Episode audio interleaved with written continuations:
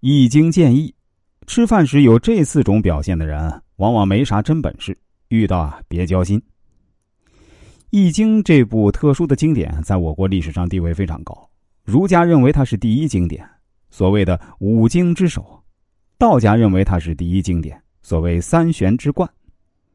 哲学家冯友兰教授之所以说《周易》是宇宙的代数学。在我们身边啊，我们常常看到有些人呢，喜欢在酒桌上表现自己。一个人在酒桌上适当的表现自己，倒也无妨。但是啊，有些人在酒桌上的某些表现，却往往让人大倒胃口，有的甚至会让人下不来台。第一，酒后多言之人不可深交。这第一种就是酒后多言的人。真正的君子，有些事情，即便自己已经看透了，他们也不会说透。在生活当中啊，我们会遇到这一类人。喝了酒之后啊，就啰里吧嗦的，这样的人根本就没有修养。多言本来就是一种凶言，一个人说话恰到好处，可以完美的体现出自己的分寸和修养。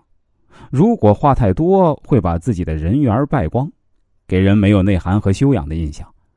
如果这时候你继续借酒发挥，开始夸夸其谈，就会让人更加的反感。第二，挑肥拣瘦的人，饭桌上。挑肥拣瘦的行为，不仅很不卫生，而且会让人觉得你这个人很自私自利，没有道德修养。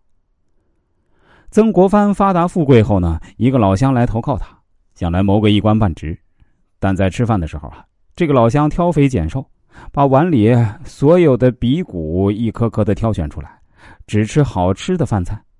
事后啊，曾国藩拒绝了这个老乡的要求，将他礼送走人了，因为曾国藩认为啊。这个人很挑剔，贪图享受，一定不能吃苦，放在自己身边后患无穷。所以说，挑肥拣瘦的人大多贪图享受，还很自私，不可深交，敬而远之是上策。第三，不想买单的人，逃避付账的人，在《易经》中告诉我们：吃饭时总喜欢逃避买单的人，尽量远离。为人处事本就是礼尚往来。但饭局中不免会有人为了贪图便宜，找各种理由来推脱买单，而这样的人注定是令人厌恶，不仅不可与之相处，更不可与之共事，否则给自己带来的不仅仅是麻烦，更多的是损失。所以啊，遇到这样的人，尽量远离。第四，嗜酒如命的人，已经告诉我们，吃饭时那些嗜酒如命的人要尽量远离。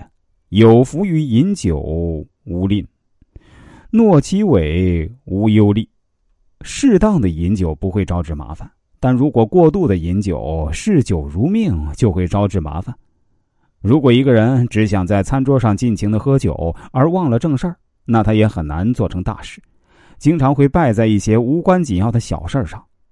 通常一碰到酒杯就停不下来的人，他们做事儿也常常不喜欢考虑后果，只顾眼前快活。